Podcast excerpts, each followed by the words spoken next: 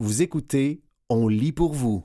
Avoir l'âme à la forêt, un texte de Maude Flamand Hubert paru dans l'édition Hiver 2024 de la revue Continuité. Les forêts sont au cœur de l'identité québécoise, ne serait-ce qu'en raison de l'étendue qu'elles couvrent, soit plus de 900 000 km sur une superficie totale de 1,7 million de kilomètres carrés. Dans l'histoire du Québec, les forêts représentent bien plus qu'un décor en toile de fond et depuis une centaine d'années, l'idée de patrimoine appliqué au milieu forestier s'est forgée graduellement.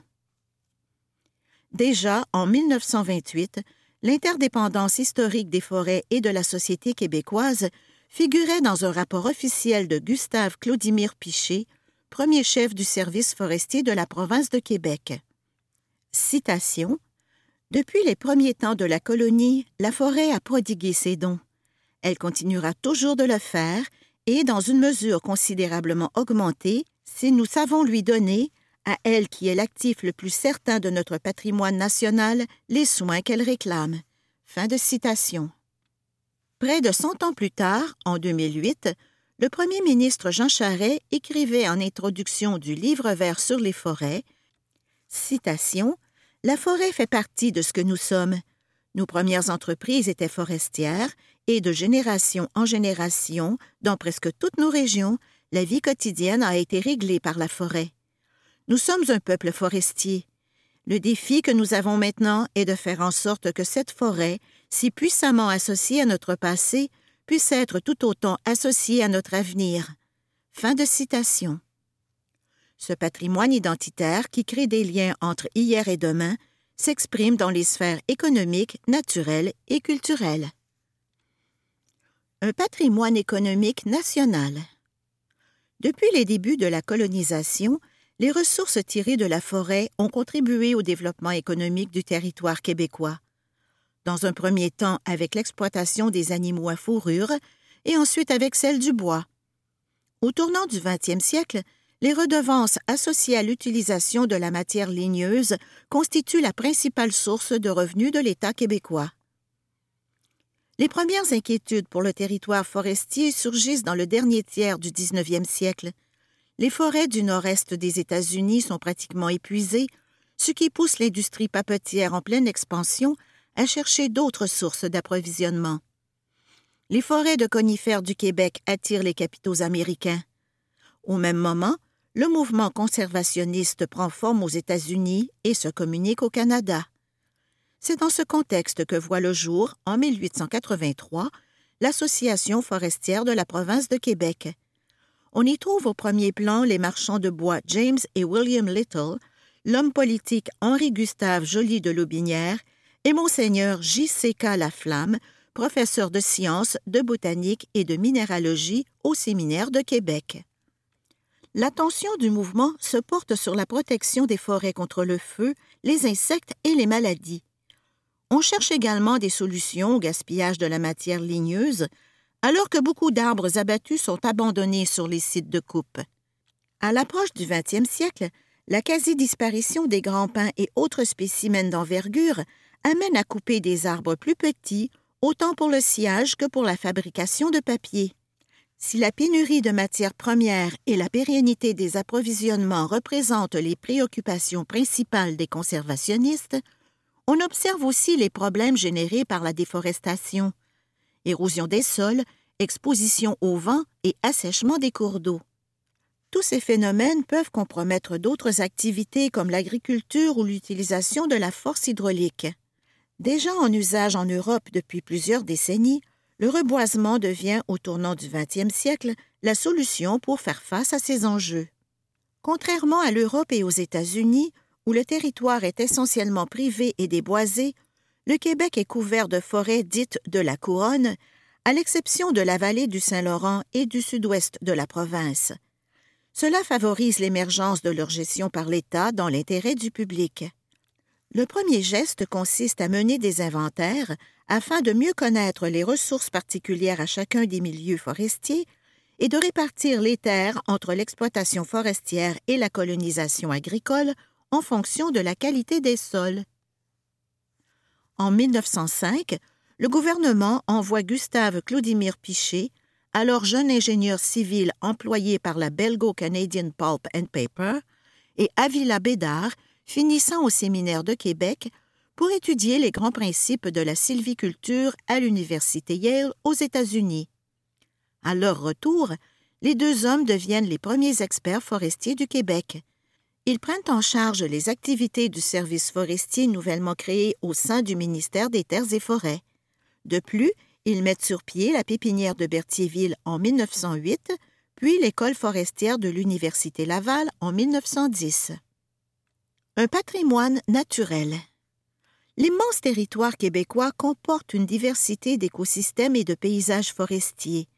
Certains de ces paysages ont donné forme à de grandes représentations collectives, comme les vastes forêts boréales du bouclier canadien ou encore les forêts de feuillus qui colorent le sud du Québec.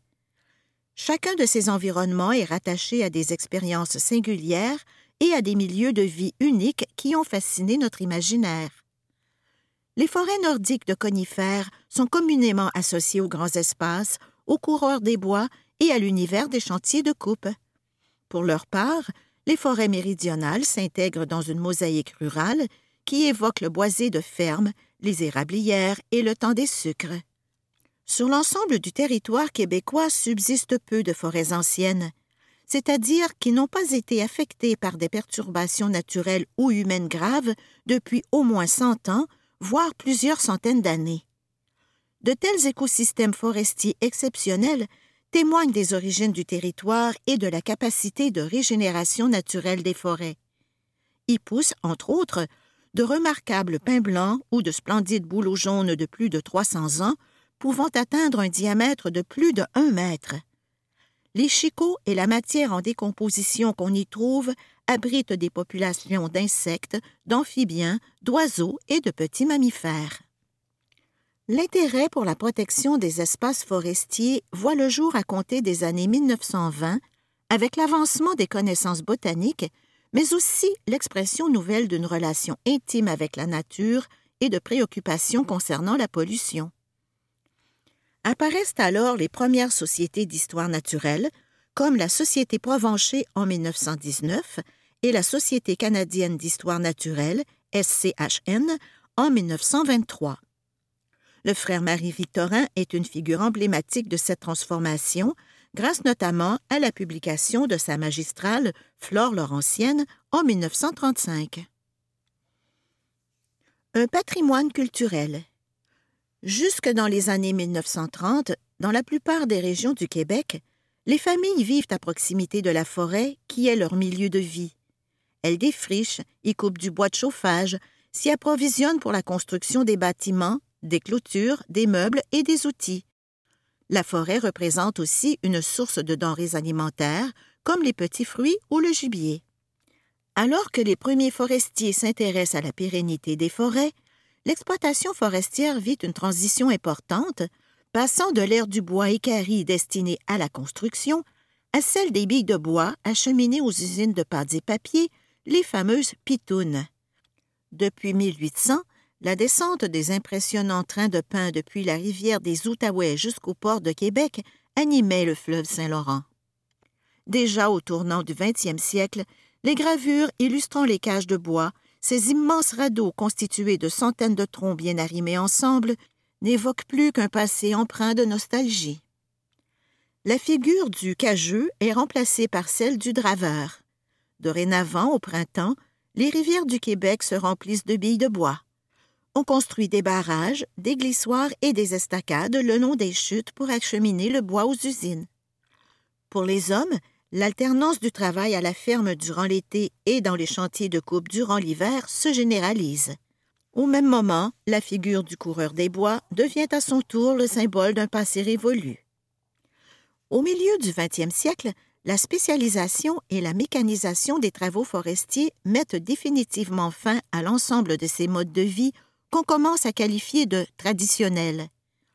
On ne s'improvise plus bûcheron dans les pays d'en haut. La hache et le godin d'art deviennent objets de musée et la vie dans les chantiers un univers de légende. La société québécoise, de plus en plus urbanisée, découvre la possibilité d'une relation avec la forêt qui ne soit plus associée à la subsistance.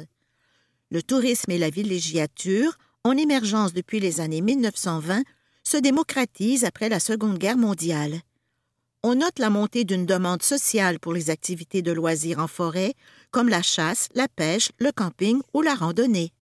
Mais le territoire demeure difficile d'accès, dominé par les compagnies forestières et les clubs privés de chasse et de pêche qui signent des baux de location exclusifs avec le gouvernement. Ce n'est qu'à partir des années 1970 que les Québécois peuvent véritablement accéder au territoire forestier public avec l'abolition des concessions forestières et des clubs privés, mais aussi grâce à la création des parcs nationaux, des réserves phoniques et des zones d'exploitation contrôlées ZEC. Le patrimoine de demain. L'idée de patrimoine appliqué aux forêts a fait son chemin à travers le temps depuis le début du XXe siècle. Elle a émergé en réaction à la prise de conscience que les étendues forestières, malgré leur immensité, ne sont pas inépuisables. Elle s'est ensuite précisée au fil de l'extinction des pratiques et des métiers ancestraux, des modes de vie traditionnels et des espèces animales. À l'heure des changements climatiques, les forêts québécoises entrent dans une nouvelle ère. Elles ne seront probablement plus celles que nous avons connues et que nous avons contribué à transformer au cours des 400 dernières années. Il reste à voir ce que nous ferons des forêts, ainsi que de notre lien avec ce qu'elles ont été dans le passé. C'était Avoir l'âme à la forêt, un texte de mots de Flamand Hubert, paru dans l'édition hiver 2024 de la revue Continuité. Quand on écoute, enfin, Marie-Michel, un texte de Philippe Mercure paru le 28 novembre 2023 dans la presse. Un rapport sur le système de santé articulé autour de six priorités et comptant 34 recommandations? Ne tournez pas la page tout de suite. Celui-ci est complètement différent. Sa genèse est unique, tout comme plusieurs de ses recommandations. Jurez, pour vous en convaincre, je vous présente l'une des signataires du document. Marie-Michel Dimanche a 72 ans. Elle n'est ni chercheuse en gestion des systèmes de santé, ni médecin, ni représentante d'une association médicale.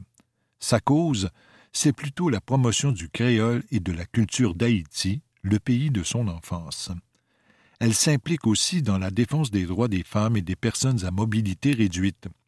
Je suis tombé dans la marmite du bénévolat à mon arrivée ici, en 1971, raconte cette sympathique grand-mère de quatre petits-enfants.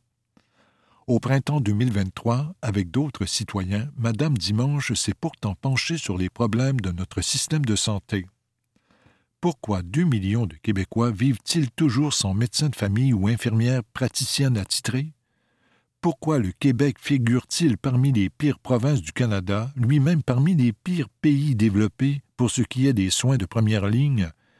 Ils étaient 31 à tenter de répondre à ces questions. Des gens choisis au hasard pour refléter la diversité du Québec avec une surreprésentation des groupes vulnérables et marginalisés. Pendant trente heures, ces citoyens de toutes les sphères de la société ont écouté des experts leur parler du fonctionnement de notre système de santé. Ils ont posé des questions, réfléchi, délibéré, dégagé des consensus sur ce qui devrait être fait pour améliorer les soins de première ligne. Le résultat est un document qui reflète la voix de Québécois qu'on n'entend jamais, si on ne se mêle pas de ce qui nous concerne, ça revient à donner un chèque en blanc au gouvernement, me dit Marie-Michel dimanche. Se mêler de ce qui nous concerne. J'adore cette expression. Elle pourrait figurer dans le petit Robert sous le mot implication. C'est l'initiative Nos soins qui est derrière cette idée d'aller chercher la voix des citoyens et de l'articuler. L'an dernier, ce groupe de chercheurs canadiens a lancé un sondage auprès de 9000 Canadiens dont 2500 Québécois, pour mieux comprendre leur expérience des soins de première ligne. Certaines choses sont ressorties sur le plan des valeurs de base, de ce qui est important pour les gens, mais un sondage, c'est un sondage. Ça ne donnait pas de place au dialogue, à une réflexion, me dit le docteur Neb Kovachina, médecin de famille à l'hôpital Sainte Mary's à Montréal et co-responsable du projet Nos soins pour le Québec. D'où l'idée de faire travailler les citoyens pour qu'ils proposent leurs propres solutions aux problèmes qu'ils vivent. Quand j'ai vu cette occasion de mettre la main à quelque chose qui me touche et qui concerne la population dans laquelle je vis, ça m'a allumé, dit Marie-Michel dimanche. La complexité du système de santé ne l'a-t-elle pas effrayé Tout ce qui est gros fait toujours peur, répond Madame Dimanche. Mais si on s'arrête à ça, on en sortira toujours mal servi et mal desservi. Après les formations auprès de spécialistes, les participants ont tenu des discussions en équipe avant de s'entendre sur des recommandations. Les discussions étaient fortes. Chacun avait des idées assez bonnes, assez puissantes, mais celles-ci finissaient par se mouler les unes dans les autres. Une idée tutoyait l'autre, se souvient Marie-Michel dimanche. Si certaines recommandations ne surprendront personne, accélérer la reconnaissance des diplômes pour les travailleurs de la santé, créer des milieux inclusifs pour les employés, d'autres sont plus originales. Je retiens notamment l'idée de fournir un guide vulgarisé pour aider les usagers à naviguer dans les méandres du système de santé, ou celle d'interdire la publicité pour les soins de santé privés. Le groupe propose aussi de procurer un soutien administratif aux praticiennes et praticiens afin de leur permettre de se consacrer à leur pratique médicale. À l'heure où le ministre de la Santé, Christian Dubé, est déjà engagé dans une vaste réforme du système de santé, ce nouveau rapport sera-t-il pris en compte ou finira-t-il sur la proverbiale tablette? Le docteur Neb Kovachina affirme que le gouvernement, les fédérations médicales et les universités ont été impliqués à toutes les étapes du processus, il a donc bon espoir qu'ils étudient les recommandations. On souhaite que ce rapport-là ne soit pas mis de côté, martèle aussi Madame Dimanche. J'espère aussi vivement que ce sera le cas. On compte sur le système de santé pour soigner les citoyens malades, mais ce n'est pas tous les jours qu'on voit les citoyens se mettre au chevet du système malade c'est sans compter qu'impliquer le vrai monde dans les décisions nous change du vieux réflexe de toujours se tourner vers les mêmes firmes de consultation. Allô, Mackenzie, aussitôt qu'un gouvernement est en panne de solutions. C'était Quand on écoute enfin Marie-Michel, un texte de Philippe Mercure paru le 28 novembre 2023 dans la presse.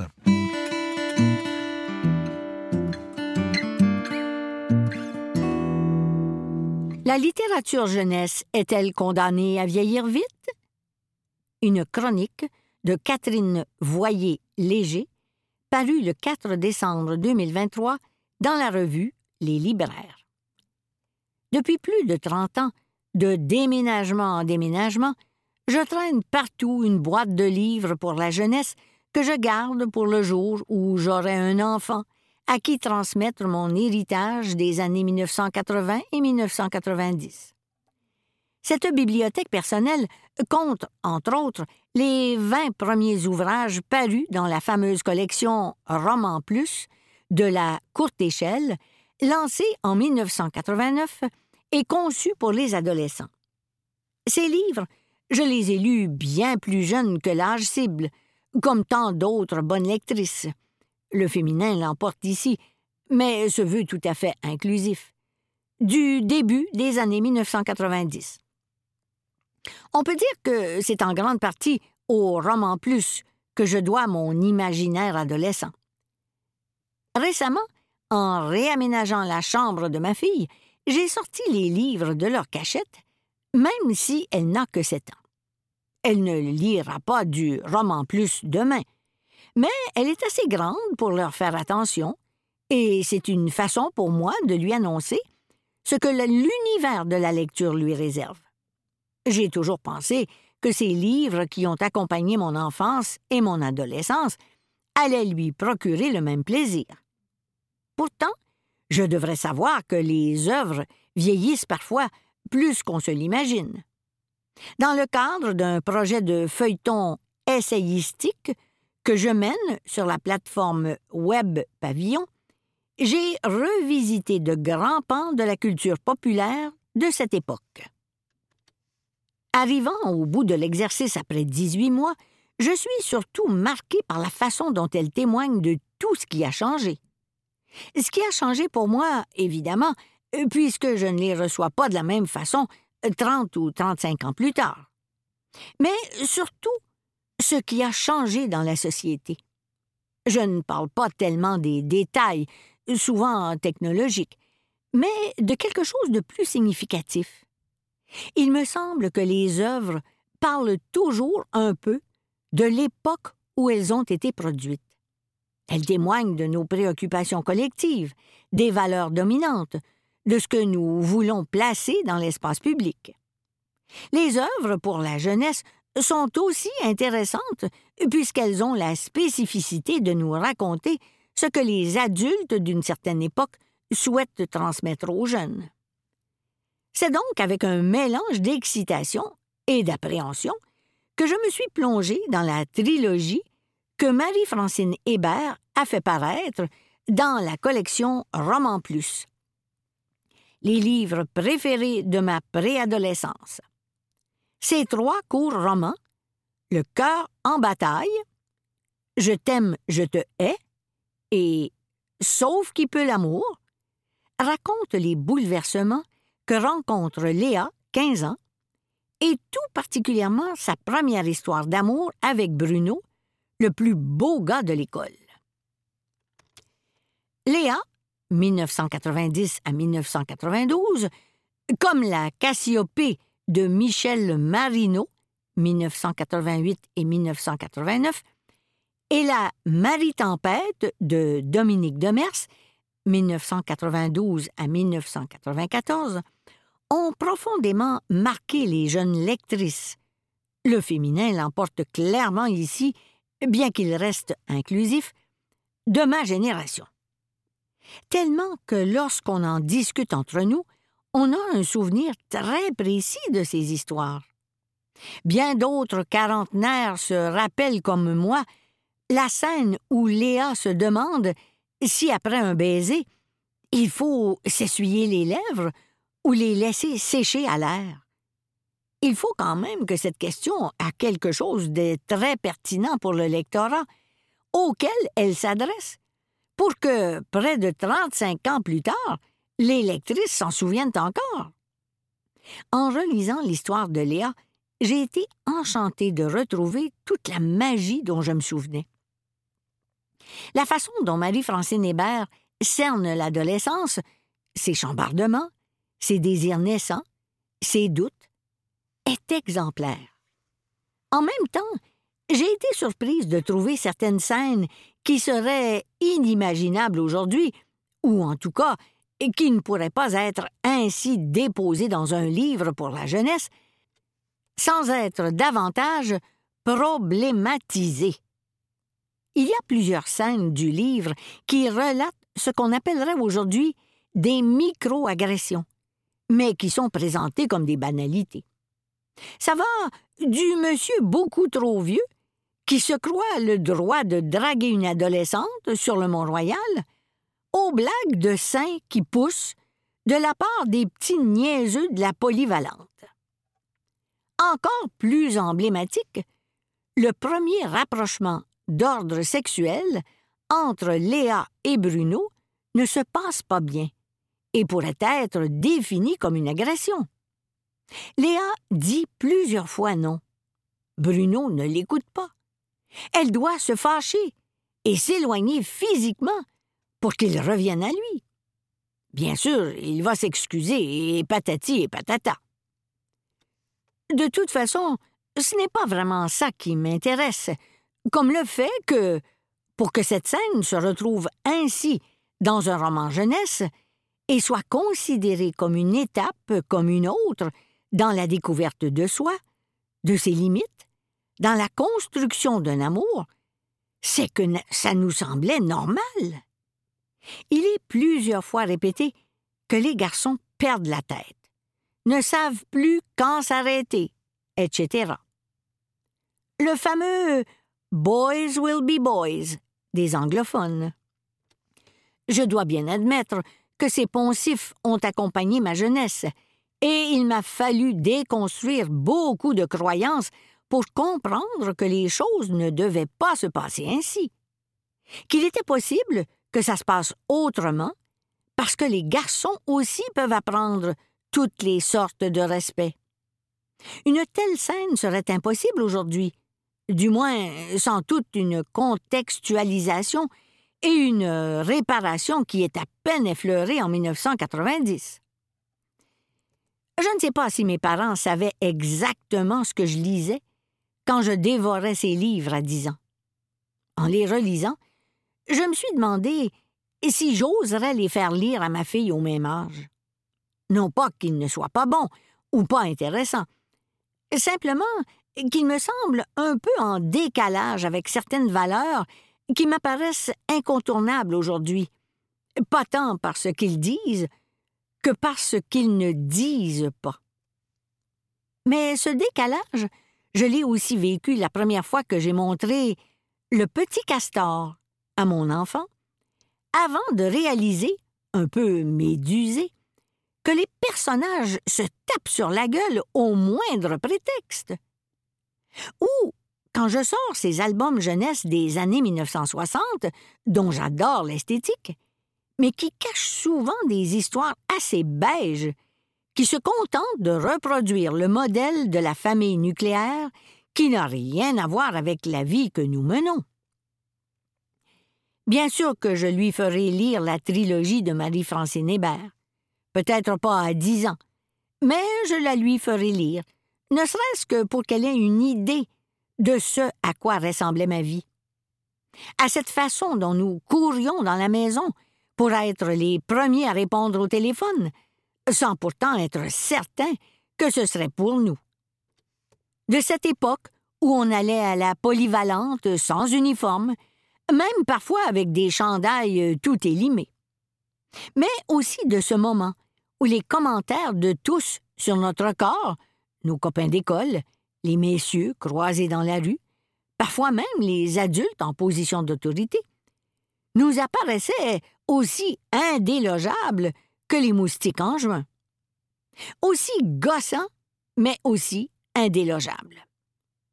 Je lui ferai lire, pour qu'elle sache que certaines choses ne changent pas. Les papillons dans le bas-ventre, les doutes qui nous dévorent l'intérieur, le sentiment d'être seul, même entouré parfois. Et que d'autres changent heureusement.